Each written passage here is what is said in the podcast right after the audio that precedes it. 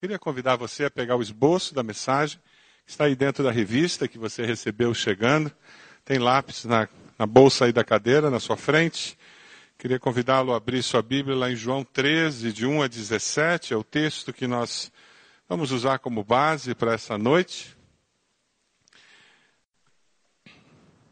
Pastor é alguém que é destacado dentre o povo de Deus para liderar espiritualmente o povo de Deus.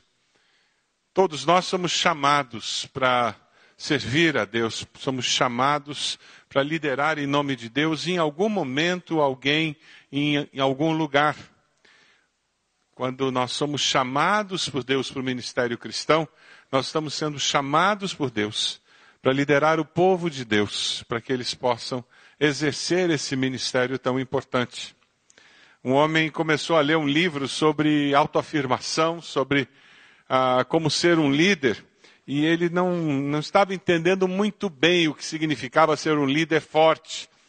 E tentando colocar em prática aquilo que ele tinha lido sobre como ser um líder forte, que consegue que as coisas aconteçam, ele chegou em casa e disse para a esposa: de agora em diante, a minha palavra vai se tornar realidade nessa casa.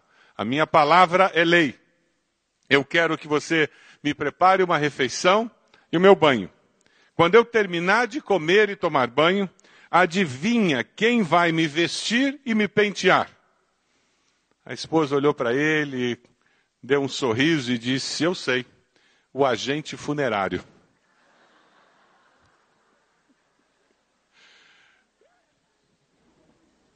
Ele não tinha entendido nada sobre o que era ser líder, particularmente ser líder dentro de casa. No mundo em que nós vivemos, as pessoas têm muita dificuldade de entender o que de fato é ser líder. E muitas pessoas, ao exercerem uma função de liderança, elas simplesmente perdem o respeito pelas pessoas que estão sob a sua liderança. E se você para para pensar, isso começa dentro de casa. Quantos pais têm dificuldade de pedir por favor e dizer muito obrigado para os filhos, não é verdade? Não é de surpreender que os filhos já não digam por favor e muito obrigado para os pais. Quantas famílias perderam a capacidade de serem gentis uns com os outros?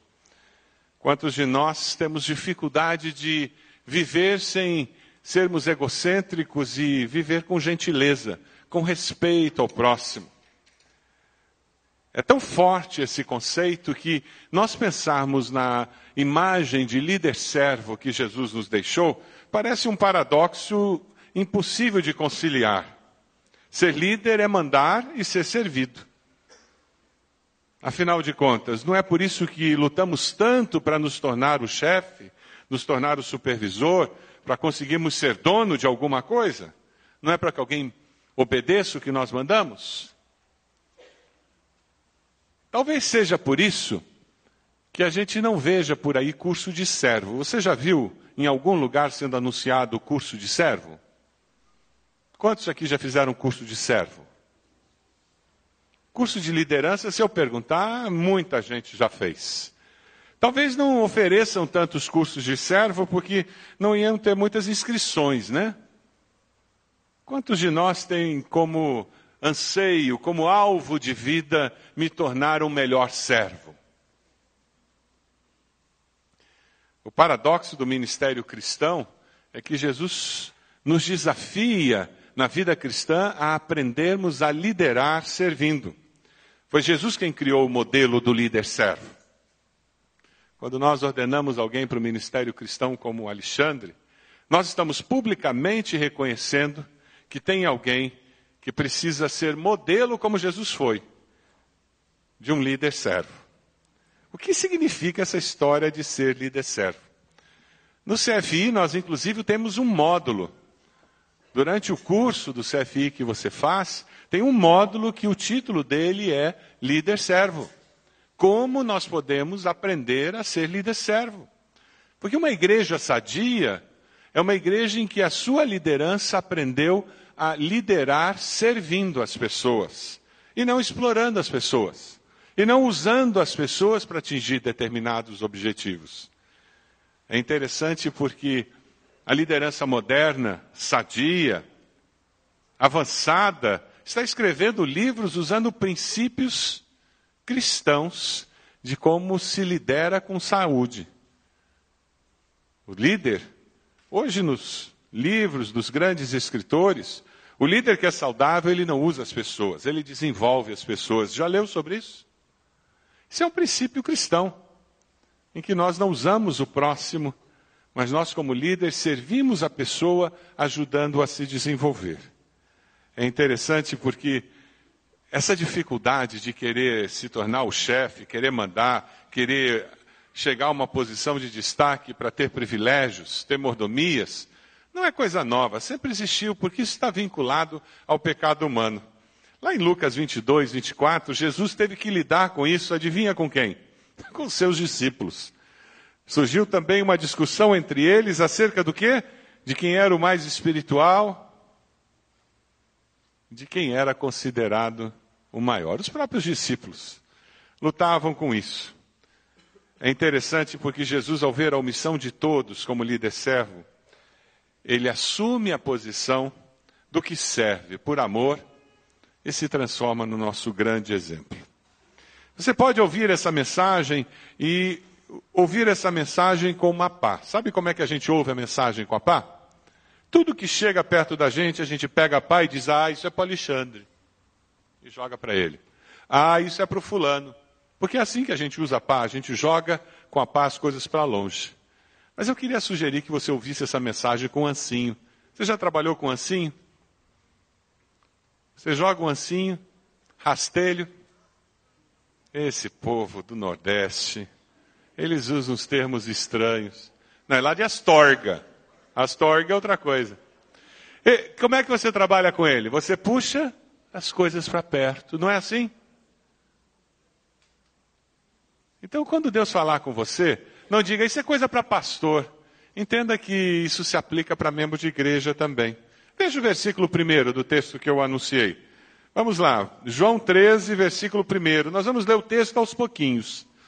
Versículo 1 diz: Um pouco antes da festa da Páscoa, Sabendo Jesus que havia chegado o tempo em que deixaria este mundo e iria para o Pai, tendo amado os seus que estavam no mundo, amou-os até o fim.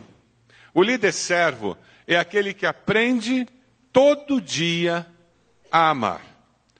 Amar as pessoas é um exercício diário, gente. Ninguém nasce sabendo amar e ninguém ama e pronto, o resto da vida eu amo. Quem está casado há mais do que 24 horas sabe do que eu estou falando. Você aprende a amar o seu cônjuge todos os dias. Porque você tem que aceitar o seu cônjuge com as suas características. Quem tem filhos sabe do que eu estou dizendo. Amar é um exercício. Porque amar se manifesta em ações de amor. Não é só sentimento. Quando nós pensamos num líder que ama, ele é aquele líder que ama e aprende a amar sacrificialmente. O nosso modelo é Jesus. O amor de Jesus é um amor que está pronto a se sacrificar por aquelas pessoas que são o foco do seu amor. Pastores, Alexandre, eles são chamados a amar as suas ovelhas. Mas líderes de células também são chamados a amar aqueles que participam da sua célula. Membros de igreja são chamados a amar os irmãos da sua igreja. Pai e mãe são chamados a amar seus filhos, não é verdade? E cá entre nós, tem horas que dá vontade de estrangular os filhos, não dá? Só até ficar roxinho, a gente larga antes de morrer. O relacionamento humano não é uma coisa simples. É por isso que nós temos esse desafio. E a boa notícia é que Deus nos ajuda a amar. Intencionalmente, o Espírito Santo vem nos capacitar a amar. Mas sabe, nós somos chamados a amar as ovelhas mansas e as ovelhas brabas, Alexandre. Não só as mansas. Amar quem é amável é fácil. Mas amar quem não é muito amável é só por Deus. E Deus nos capacita. Porque isso está no coração de Deus. O maravilhoso de Jesus é que quanto mais perto dele, mais fácil amar as pessoas. Deus é amor. Quanto mais perto da fonte de amor eu estou, mais fácil fica aceitar as pessoas como elas são. Mais fácil é amar as pessoas porque eu recebo o amor de Deus. Quem sabe você está aqui hoje e a mensagem de Deus para você é: deixe-me amar. Coloque o nome da pessoa através de você. Quanto mais perto de Deus nós estamos, mais fácil é o amor de Deus passar por nós e chegar no coração das pessoas. Quanto mais longe de Deus, mais difícil é na minha limitação humana eu conseguir aceitar pessoas que são tão diferentes de mim, ou até pessoas que desejaram mal para mim, ou fizeram algo que me prejudicou. Mas perto de Deus, que é fonte de amor, é possível amar. No versículo 1 diz que o Senhor amou-os até o fim. E olha que os discípulos não eram fáceis. Eles discutiam quem ia ser o maior, eles não estavam preocupados com os assuntos sérios do reino de Deus. Eles estavam preocupados em quem ia se dar bem naquela história. Quantas vezes eles eram mesquinhos, não confiavam o suficiente, mas se assustavam, faltava-lhes fé, faltava poder. Homens tão limitados, a ponto de Pedro negar Jesus três vezes e de um deles vender o Senhor por 30 dinheiros. E não se arrepender, chegando a tirar a própria vida. Que retrato da realidade humana limitada. E mesmo assim, o Senhor amou cada um deles até o fim. João 6:37 nos fala sobre essa verdade quando diz: Todo aquele que o Pai me der virá a mim, e quem vier a mim, eu jamais rejeitarei. Alexandre, esse é o grande desafio do ministério. Eu não vou rejeitar as pessoas porque são menos amáveis do que eu gostaria. Eu não vou rejeitar as pessoas porque usam brinco, têm tatuagem, põem o boné para trás, para o lado, para frente, se vestem de um jeito que eu não gosto. Eu não vou rejeitar as pessoas porque elas não, não têm as ideias que eu gostaria que elas tivessem. Eu vou amá-las com amor incondicional, como Deus ama. Eu não vou amá-las pelo que elas são ou pelo que elas pensam. Eu vou amá-las porque elas foram criadas à imagem e semelhança de Deus.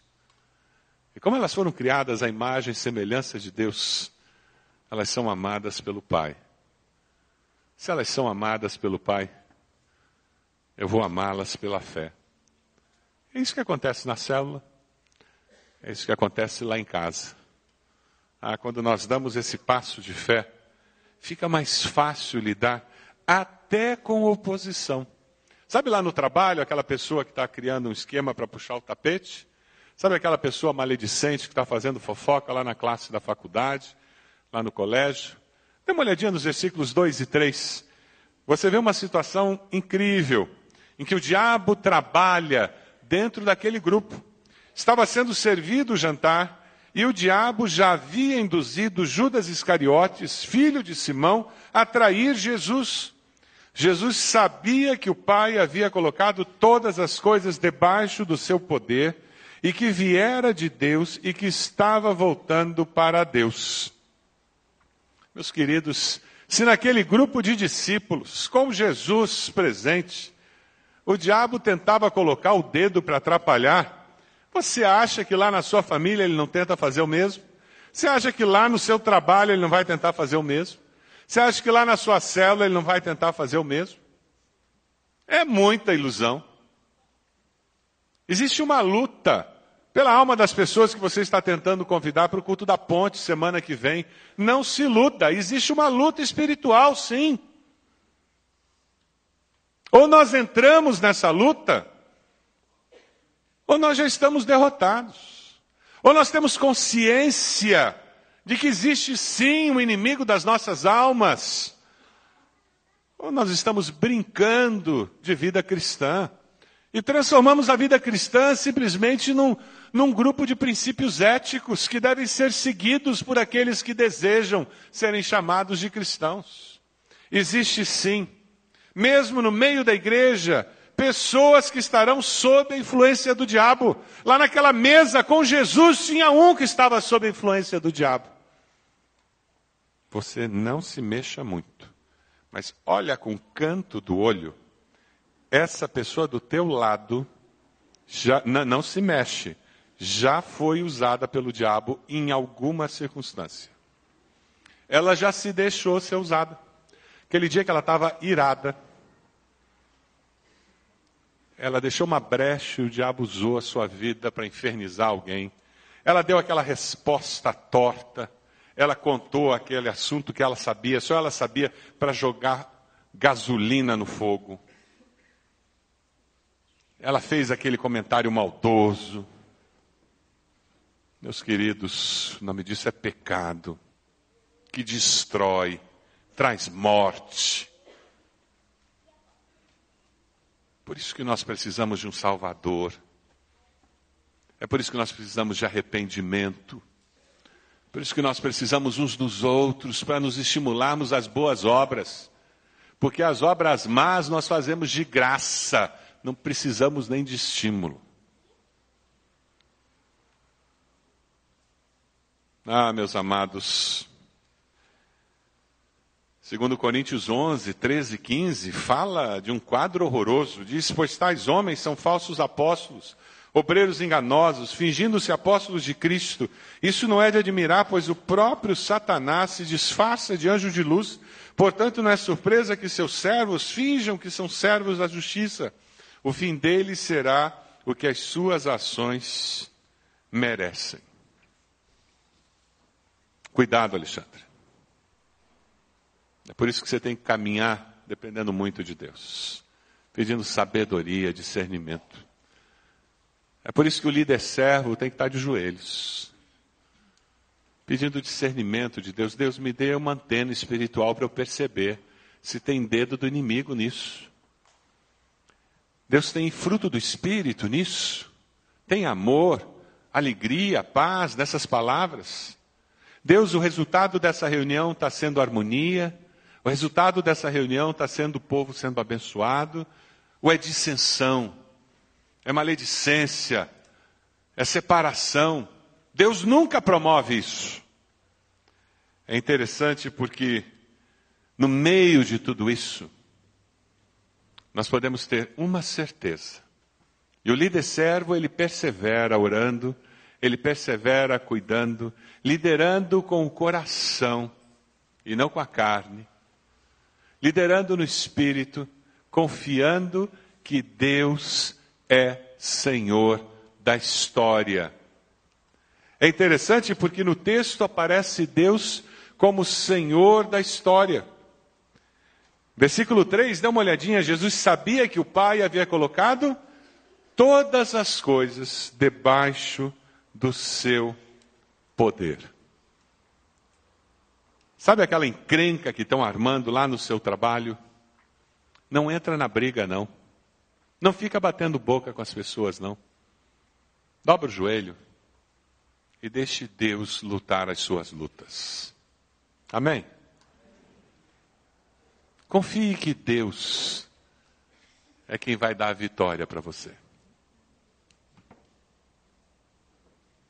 Porque quando Deus luta as nossas lutas, nós permitimos que a soberania de Deus se manifeste na história da nossa vida, na história da nossa célula, na história da nossa igreja, na história da nossa família. Não é isso que você quer que apareça?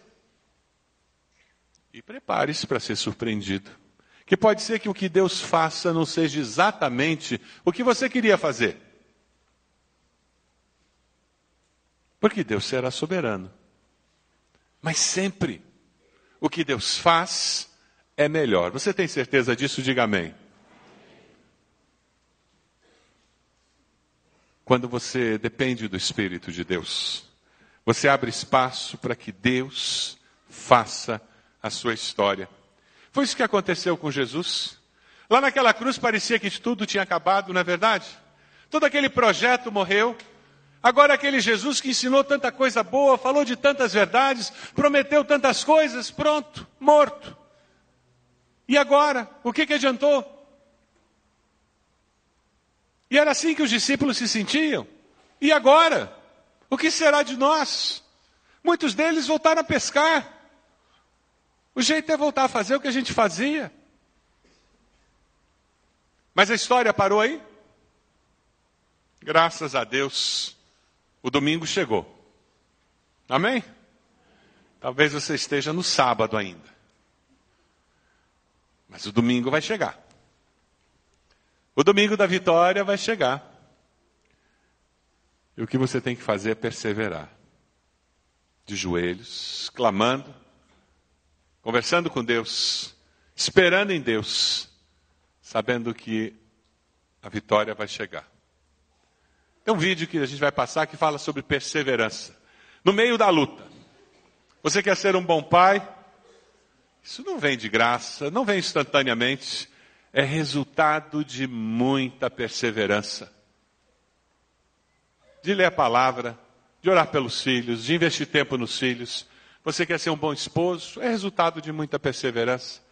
Você quer ser um bom pastor, Alexandre? É resultado de muita perseverança. Vamos ver o filme. Não é fácil a carreira, mas é possível dois textos preciosos que eu queria deixar com você, para animá-lo a prosseguir. O primeiro está em 1 Pedro 5, de 7 e 8. Vamos ler juntos? 1 Pedro de 5 a 7 e 8. Vai aparecer na tela. Vamos lá. Lancem sobre ele toda a sua ansiedade, porque ele tem cuidado de vocês. Estejam alertas e vigiem. O diabo, o inimigo de vocês, anda ao redor como leão, rugindo e procurando a quem possa devorar. E o segundo texto vem do Senhor Jesus para nós. Venham a mim, vamos lá? Venham a mim todos os que estão cansados e sobrecarregados, e eu lhes darei descanso. Tomem sobre vocês o meu jugo e aprendam de mim pois sou manso e humilde de coração, e vocês encontrarão descanso para as suas almas, pois o meu jugo é suave e o meu fardo é leve. O líder servo persevera, ele persevera na lide, ele enfrenta as situações que têm que ser enfrentadas, porque ele está seguro da vitória final. Eu sei em quem tenho crido, por quê? Eu estou bem certo que é poderoso para fazer o quê? Guardar o meu tesouro até quando? Amém? Você tem essa certeza? É com essa segurança que nós caminhamos, independente das circunstâncias. O líder servo, ele persevera e ele tem uma missão muito clara para com seus filhos, para com a sociedade, na sua igreja, os liderados na célula, aqueles que são seus liderados no ministério, ele sabe que ele deve ser o exemplo. Ser exemplo não é ser perfeito. Ser exemplo é ser alguém que inspira quem está buscando servir ao mesmo Senhor. Versículos 4 a 11 nos falam sobre isso. E naquela situação, vendo todo aquele momento que eles estavam vivendo, Jesus diz: chegou a hora de mostrar o que é ser exemplo. Versículo 4: Assim levantou-se da mesa, tirou sua capa, colocou uma toalha em volta da cintura, depois disso derramou água numa bacia, começou a lavar os pés dos discípulos, enxugando-os com a toalha que estava em sua cintura. Chegou-se a Simão Pedro, que lhe disse: Senhor, vais lavar meus pés? Respondeu Jesus: Você não compreende agora o que estou lhe fazendo. Mais tarde, porém, entenderá. Disse Pedro: Não, nunca lavarás meus pés. Jesus respondeu: Se eu não os lavar, você não terá parte comigo. Respondeu Simão Pedro: Então, Senhor, não apenas meus pés, mas também minhas mãos, minha cabeça. Respondeu Jesus: Quem já se banhou precisa apenas lavar os pés, todo o seu corpo está limpo. Vocês estão limpos, mas nem todos. Pois ele sabia quem iria traí-lo e por isso disse que nem todos estavam limpos. Jesus Cristo é o nosso grande exemplo.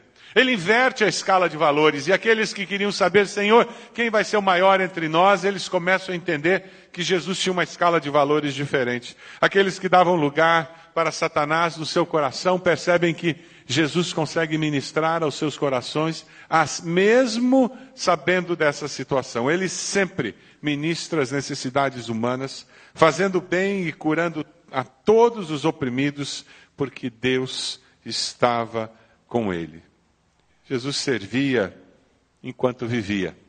Por isso ele servia para viver. Jesus servia enquanto vivia. Por isso ele servia para viver. Você serve enquanto vive? Você tem procurado abençoar aquelas pessoas que estão ao seu redor com a sua maneira de ser, o seu jeito de viver, de agir e reagir, com as suas palavras? É interessante porque a palavra de Deus nos fala sobre a nossa dificuldade de conseguir deixar que o próximo seja abençoado pela nossa presença. Lá em Mateus 20, de 25 a 28, nós encontramos o Senhor Jesus falando sobre esse princípio num outro momento, quando ele diz: Quem quiser tornar-se grande entre vós, será esse o que vos sirva. Quem quiser ser o primeiro entre vós, será vosso servo. O filho do homem não veio para ser servido, mas para servir. Você tem servido lá na sua casa?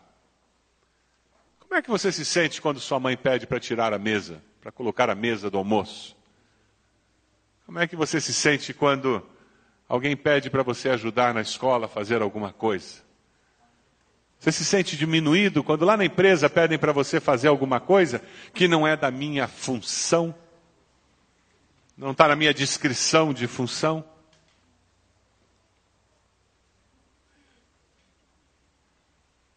Ah, queridos, quando nós descobrimos o valor de viver nessa vida, procurando abençoar as pessoas ao nosso redor, a vida fica tão gostosa, porque nós começamos a abrir espaço para sermos instrumentos de Deus para aliviar o fardo daqueles que estão ao nosso redor. Instrumentos de Deus para trazer alegria a um coração sobrecarregado. Instrumentos de Deus para trazer um pouco de luz para um coração que está em trevas. O desafio de hoje é descobrir se nós estamos dispostos a amar, servir e ser exemplo. Você quer viver feliz? Aprenda a amar com Deus, porque Deus é amor. Você quer ser feliz? Aprenda a amar com Deus, que é amor. Aprenda a servir todo o tempo. Você quer liderar? Você quer crescer profissionalmente? Encontre maneiras de servir aquele lugar onde você encontrou um emprego, graças a Deus. Se Deus colocou você ali, Ele tem um propósito. Descubra maneiras de abençoar aquela empresa onde Deus o colocou. Aprenda a ser exemplo para os liderados. Exemplo de servo de Deus, de serva de Deus. Amar, servir, ser exemplo. Essas são as suas escolhas. Esse é o desafio de hoje. Quem lidera deve liderar assim, com amor, servindo as pessoas e sendo exemplo do que é de fato ser cristão. Você pode abaixar sua cabeça em oração? Qual a resposta que você vai dar a essa mensagem nessa noite? Você pode ir embora desse culto, simplesmente voltar para casa Pode fazer algum comentário sobre o culto, sobre a mensagem. Quem sabe até não comentar nada. Mas você pode ter uma reação diferente. Você pode agora voltar-se para Deus e dizer: Deus, qual a sua mensagem para o meu coração? De que maneira a minha vida será diferente essa semana? Porque eu estive neste culto eu li esse texto bíblico e eu ouvi esta mensagem que veio do Senhor. Diga para Deus como a minha vida em casa, na escola, na universidade, no trabalho, na minha igreja será diferente porque eu ouvi essa mensagem. Diga para Deus.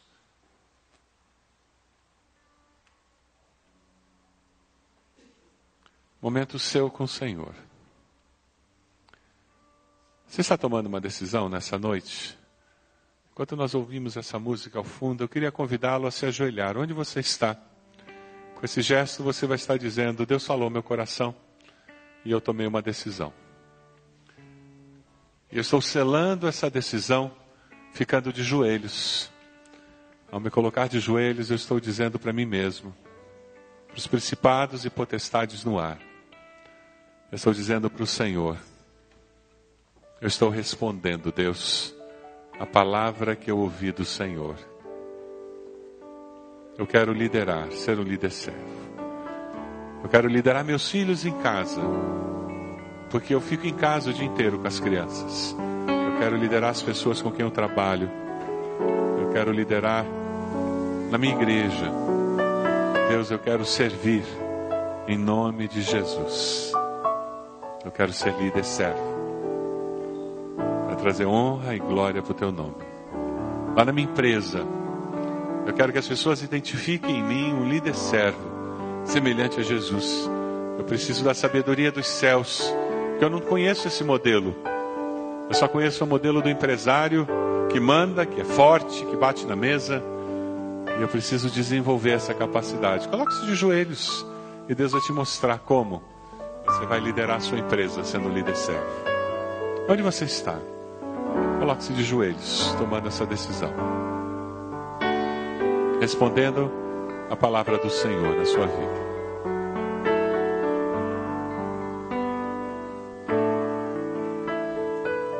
Deus amado, o Senhor está vendo o teu povo de joelhos. O Senhor mesmo falou aos seus corações. O Senhor mesmo os conduziu a tomar uma decisão. Nós te louvamos por isso, Senhor. Pedimos que o teu Espírito Santo esteja confirmando esta decisão nos seus corações. Que, ó Deus, eles tenham alegria em te servir. Que as pessoas que estiverem sob a sua liderança sejam abençoadas por serem liderados por líderes servos. Ó Deus, com teu Espírito Santo, capacita-os, ó Pai. Eles dê a vitória em nome de Jesus. Essa é a nossa oração, no nome de Jesus. Amém, Senhor.